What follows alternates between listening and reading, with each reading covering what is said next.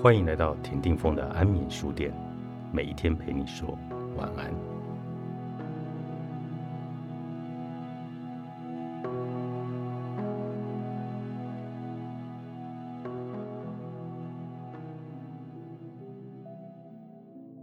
两分钟法则，纵使知道自己要从小处做起，还是很容易一起跑就跨了太大步。当你梦想着有所改变，很难避免让兴奋感接掌一切，到头来就会试图在太短的时间内做太多。就我所知，抵抗这种倾向最有效的方式，就是运用两分钟法则。新习惯的开始应该要花不到两分钟，你会发现。几乎每个习惯都可以缩减为两分钟版本，比如每晚就寝前阅读变成读一页，做三十分钟瑜伽变成拿出瑜伽垫，用功读书变成翻开笔记，把洗好的衣服折好变成折一双袜子，跑三英里变成系好跑鞋的鞋带。重点是尽可能让习惯容易开始。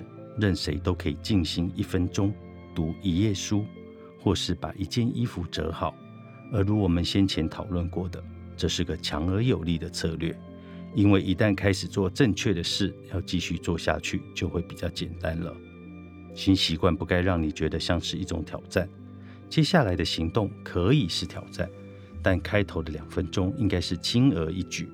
你需要的是可以自然引导你走向比较有成效的路的。入门习惯，只要将目标依照难度从非常容易排到非常困难，通常就能找出可以将你引导到入门习惯的结果。举例来说，跑马拉松非常困难，跑五公里困难，走一万步难度中等，走十分钟容易，穿上跑鞋非常容易。你的目标可能是跑马拉松，而你的入门习惯是。穿上跑鞋，两分钟法则就是这样运用的。人们常觉得读一页书、静心一分钟，或是打一通业务拜访电话没什么好兴奋的。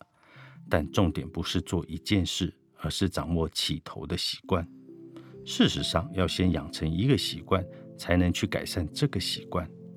倘若无法学会起头的基本技巧，就不太可能掌握更小的细节。不要一开始就企图打造完美的习惯，应该先做容易的事，持续的做，要先标准化才能最佳化。等你掌握了起头的技巧，这两分钟就会成了一个开启更大惯例之前的仪式。这不仅是让习惯变得容易的诀窍，也是精通困难技能的理想方式。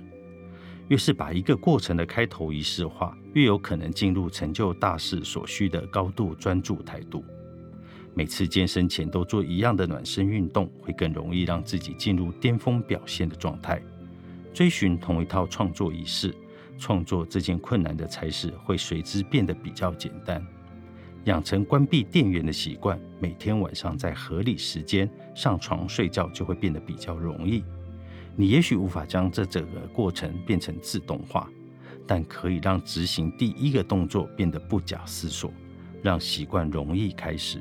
其余的就会自然展开。原子习惯，詹姆斯·克利尔著，方志出版。